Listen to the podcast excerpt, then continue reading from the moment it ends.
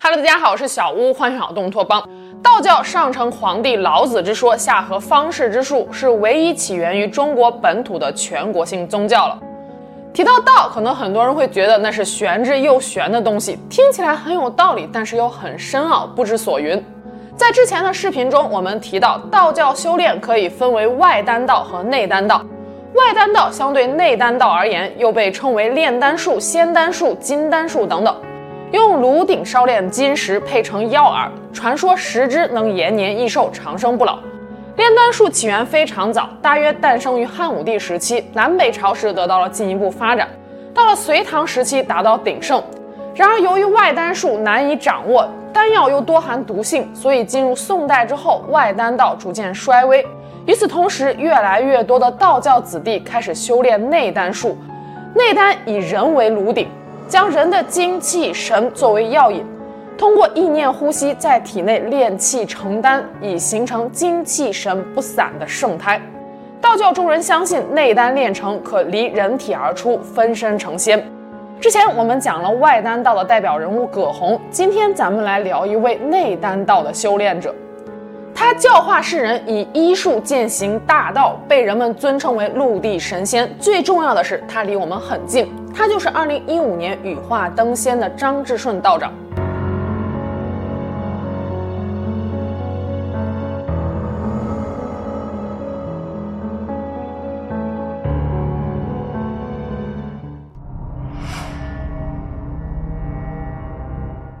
一九一二年对于中国来说是一个转折性的年份。这一年，清朝灭亡，标志着两千多年的封建王朝就此覆灭。此后，中华民国成立，但也开启了一段很长时间的军阀割据的时代。张之顺就出生于一九一二年，他的家乡是河南沈丘。小时候，张之顺家境还算不错，他的父亲还曾经出国留学。只可惜好景不长，在那个动荡的年代，张之顺家也徒生变故，家道中落。七岁时，张之顺就不得不离开家，出门过乞讨的日子。那个时候，张之顺最羡慕的就是可以去学堂的孩子们了。贫困的他交不起学费，只能偷偷地站在学校的窗外听课。后来被学校老师发现，但是老师非但没有赶他走，反而让他在学校的食堂里面帮厨。这样没活干的时候，就可以在课堂里面旁听。小时候，张之顺最喜欢听的就是湘子传的故事。韩湘子年幼出家成道的片段，就这样在张志顺幼小的心中埋下了一颗种子。自古以来，终南山就是修行者们的向往之地。张志顺也曾经好几次偷偷跑上了终南山，但最终都被人给送了回来。道虽然是追求，但现实还是要面对的。饥寒交迫之际，张志顺的母亲又不幸身染重病。孝顺的张志顺徒步来到了很远的地方，寻求医生的帮助。可医生对其苦苦哀求并没有放在心上，只是冷冷的索要诊费。一家人连饭都吃不起了，哪里还有钱去付诊费？走投无路的张志顺带着弟弟妹妹在医生家门口跪了很久，这才请出了医生救了母亲。这一经历让张志顺下定决心研习医术，日后悬壶济世，救治病人。十二岁那一年，一场机缘巧合之下，张志顺结识了一位行医之人，开始了他的学医之路。后来又阴差阳错去了部队，负责赶马车运弹药，赚取大米和银元。张之顺人生的转折点发生在他十七岁那年，当时炮火连天，张之顺为了避难躲进了一座庙里，却意外遇到了改变他一生的人——道教全真教道长刘明仓。刘明仓道长是全真龙门派第二十代传人，张之顺欲拜他为师，但一开始刘明仓道长并没有答应张之顺的请求。一心求道的张之顺久久不愿意离开，最终诚心打动了刘明仓道长，将他收为弟子，带回了华山全真教。作为资历最短、入门最晚的弟子，张之顺一开始只能在道观中洗衣做饭、干杂活，是没有资格参禅的。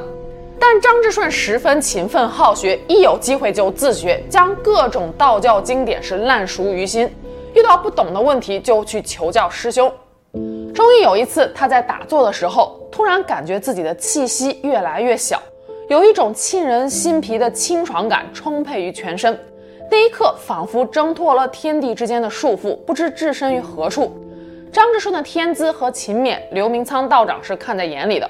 后来将自己毕生所学倾囊相授。张志顺也很快从十七个师兄弟中脱颖而出，成为了全真龙门派第二十一代传人，还领受了全真龙门派代代单传的金刚功长寿功。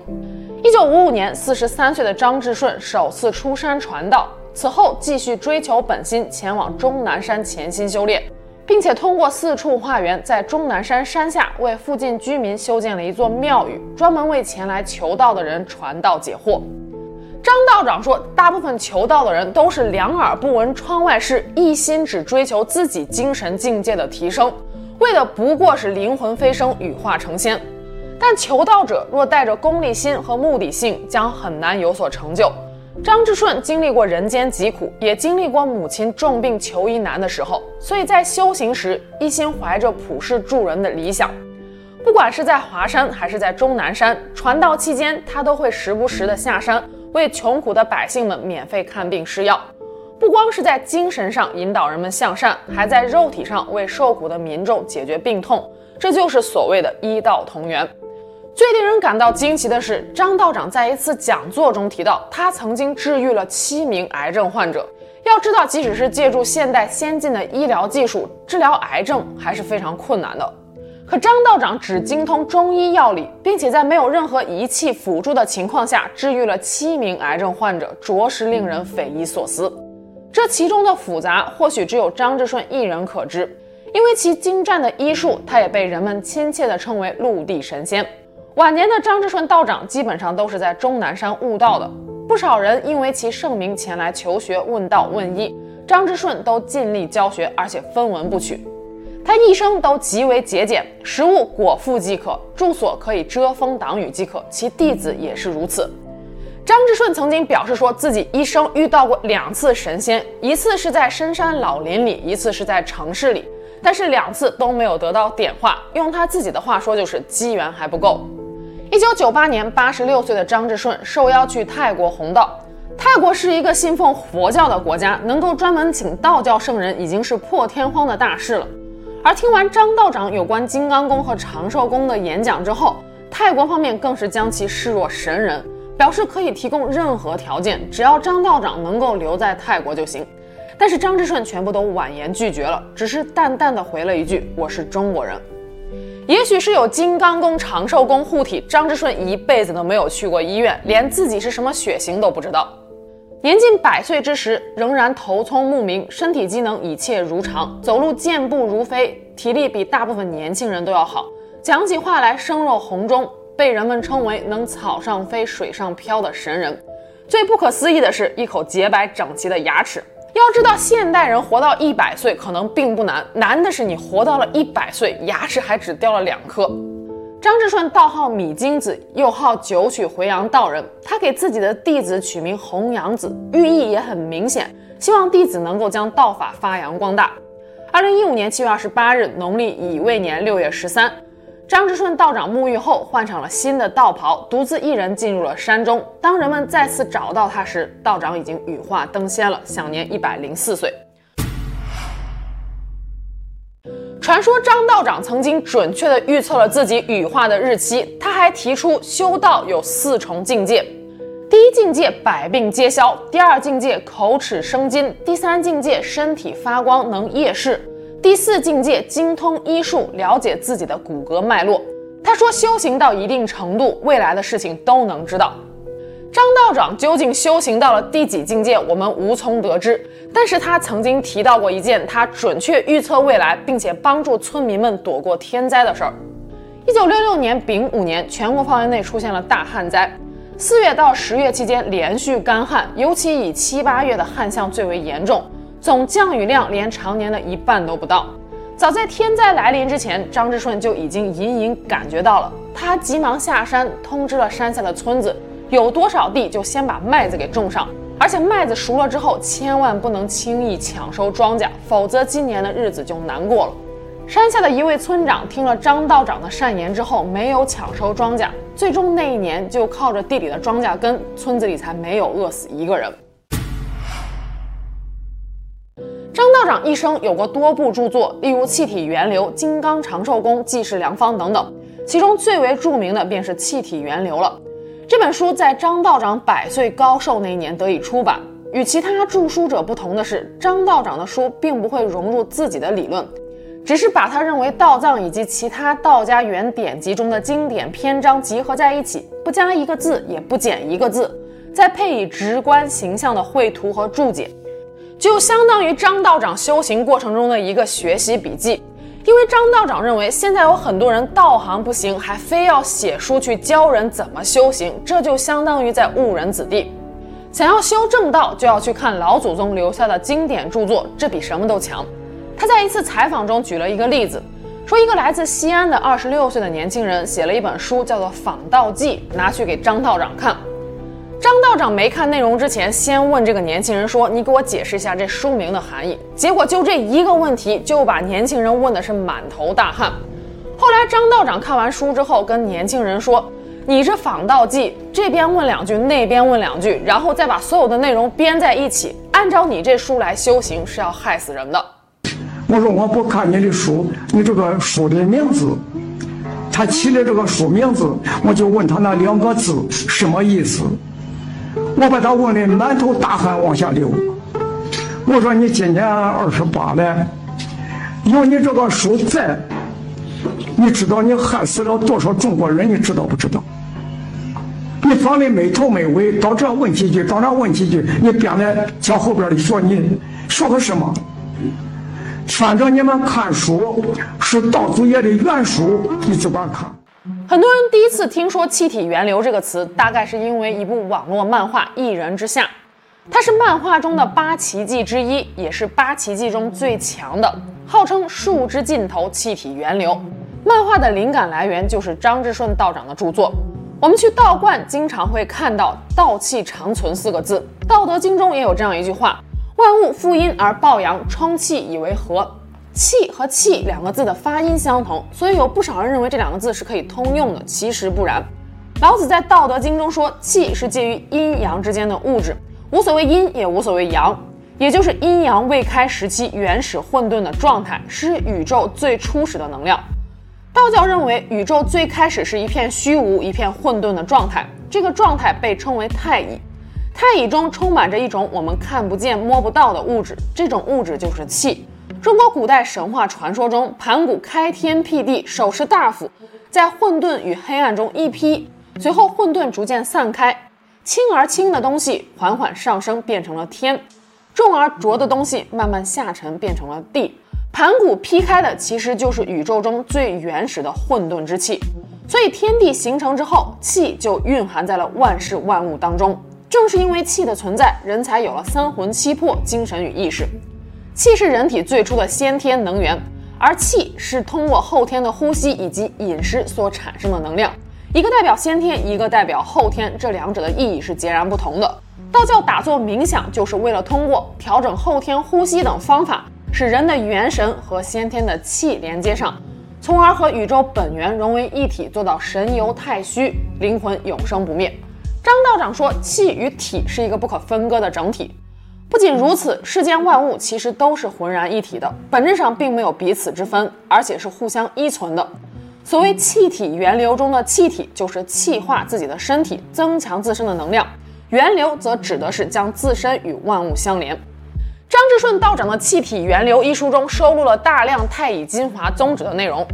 太乙金华宗旨托纯阳真人吕洞宾之名所著，金华其实就是光的意思。吕祖说，修炼到一定境界时，入静后，气开始汇集于眉心的天目穴处，此时眼前就会出现一个明亮的、奇妙的光图。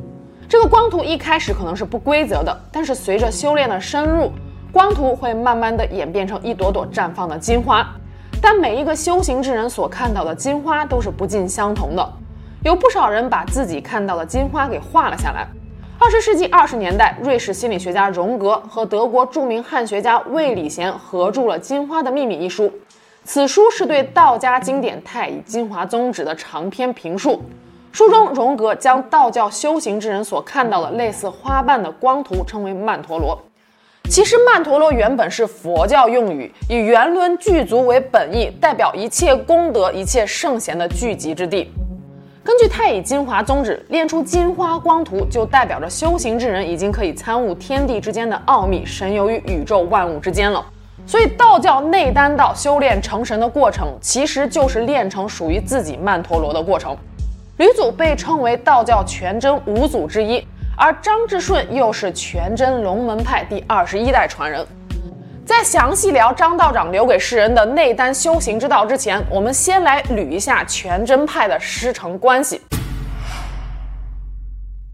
道教门派多达八十多个，但正一道和全真道是影响最广的两大教派。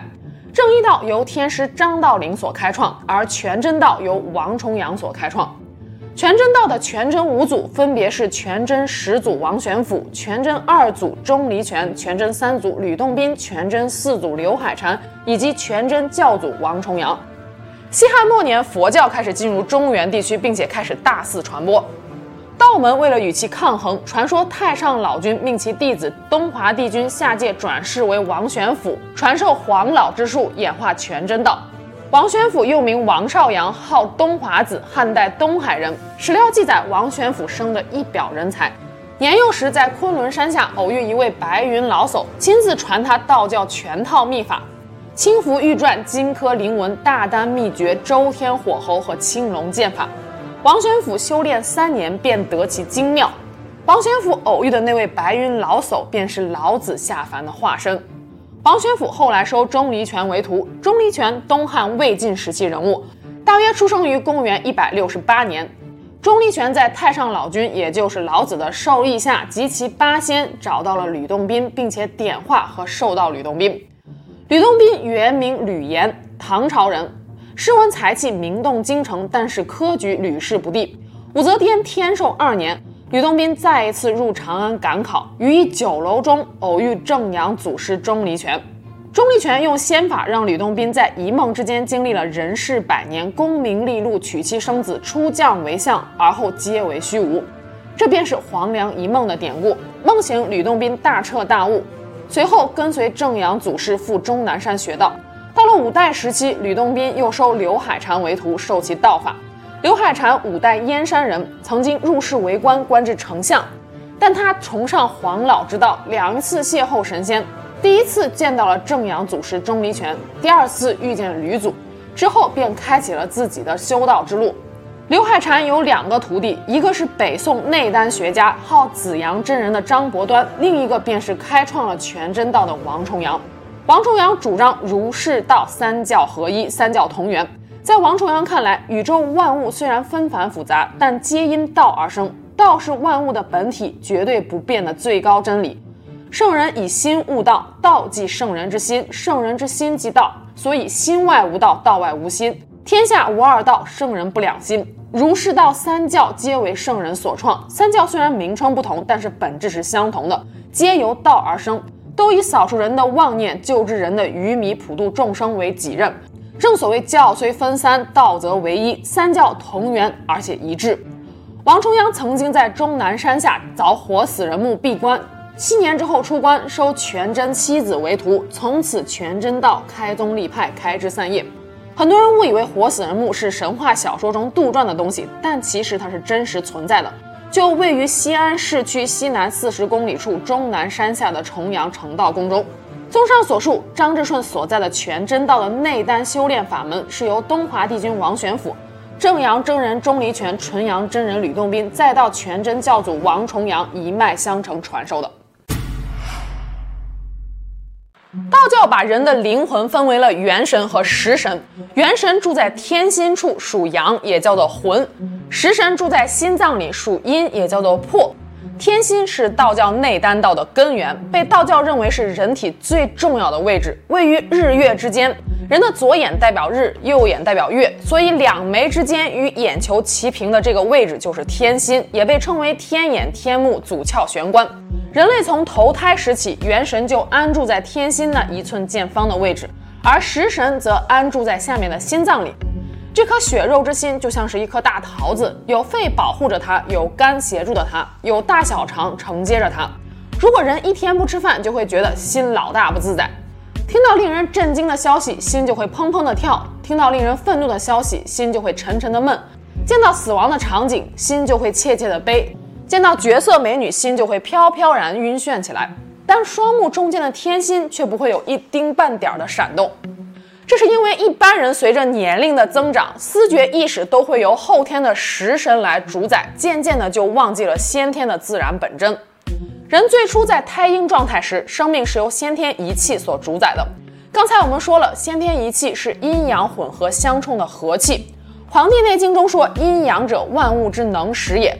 阴不离阳，阳不离阴，是万物出生形成的原始能量。”人体处于这个状态时的生命力也是最强的，所以胎儿能在两百多天内从一个细胞成长成一个完整的人。这样高速度的生长，除了在母胎的先天期以外，一生中再也没有了。人从出生以后进入后天，先天一气开始阴阳分离。属阳的元神是一种清清之气，和先天一气同质同源，来自浩瀚的宇宙。属阴的食神是一种浑浊之气，开始逐渐主宰人的后天意识。比如说，婴儿时期饿了知道要吃的，冷了知道要穿的，虽然也有喜怒哀乐，但随起随灭，不会往心里去。虽然也有后天意识，但是还是先天主宰的多一些，保持着旺盛的生机。到了幼年时期，虽然已经有了一些自己的思绪，但大体还是无拘无束、无妄无为、不知烦恼、精神充沛的。然而，一旦人成年之后，食神一起，元神退位，先天之性便深藏了。所以张之顺道长说，人若想长生不老，必须先死一人。这里的先死一人，指的就是灭食神。食神一灭，元神当家。我们人身上有两个神，啊，食神一当家，元神不当家的。原来我说过，要想人不死，除非先死一个人。那死一个人，我还修什么？死的那个食神，食神一死，食神一死，元神当家。